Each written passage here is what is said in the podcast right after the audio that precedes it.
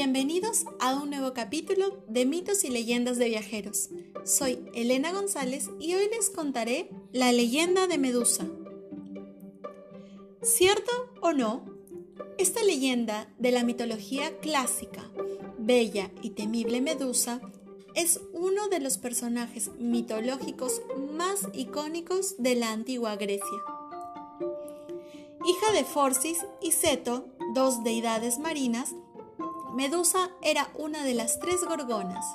Sus dos hermanas, Esteno y Euriale, a diferencia de Medusa, eran monstruos horripilantes, con alas de oro, garras de bronce y colmillos de jabalí. De acuerdo al mito, Medusa era una doncella de extraordinaria belleza, que servía en el templo de la diosa Atenea como sacerdotisa. Tal era su hermosura que incluso llamó la atención de los dioses, principalmente de Poseidón, quien quedó totalmente prendado y decide abusar de ella.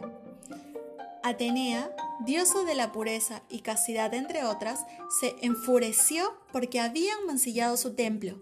Castigó a Medusa transformándola en un horrible monstruo con cabellos de serpientes tan espantoso que cualquiera que osara mirarla a los ojos quedaría transformado en piedra y posteriormente fue desterrada a tierras hiperbóreas.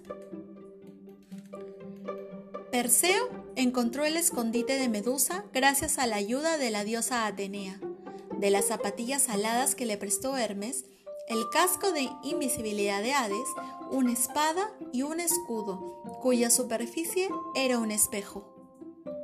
Así equipado, fue a visitar a las grayas, las guardianas del camino que conducían al escondite de las gorgonas, y les robó el único ojo que las tres compartían para poder tener libre el acceso y encontrar el lugar donde se encontraba Medusa.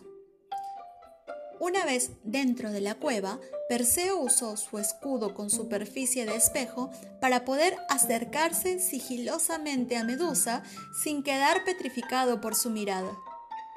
La diosa Atenea fue guiando su mano hasta que al fin consiguió cortarle la cabeza. Las hermanas de Medusa quisieron vengar la muerte de su hermana, pero entonces Perseo usó el casco de invisibilidad para poder salir ileso de allí.